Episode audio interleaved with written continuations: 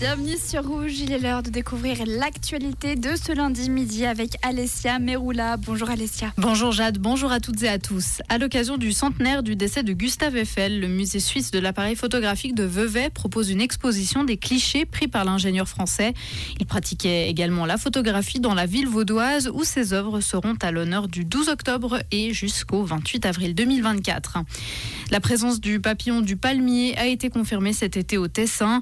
Le lépidoptère ravageur, originaire d'Amérique du Sud, est déjà présent dans plusieurs régions du sud de l'Europe. Il représente une menace sérieuse pour de nombreuses espèces de palmiers. La Suisse a fermement condamné les attaques contre Israël lors de la consultation à huis clos sur la situation au Proche-Orient qui s'est tenue euh, hier au Conseil de sécurité de l'ONU. Elle a appelé les responsables à tout mettre en œuvre pour éviter une escalade régionale et instaurer un cessez-le-feu. En Allemagne, le gouvernement d'Olaf Scholz, miné par les divisions, apparaît plus affaibli que jamais. Ceci après une sévère défaite dans deux élections régionales qui ont confirmé la poussée de l'extrême droite. Des scrutins marqués par l'inquiétude de la population face à la crise industrielle et la résurgence de la question migratoire. Et puis un mot de sport avec de la gymnastique. Simone Biles signe un retour triomphal. Quintuple médaillé aux mondiaux d'Anvers, l'américaine est à nouveau au sommet après deux ans d'absence. Grâce à quatre nouvelles médailles d'or et une en argent, elle a encore enrichi sa collection qui s'élève désormais à 30 unités, dont 23 en or. Et merci Alessia. Le retour de l'actualité, c'est à 17h sur Rouge.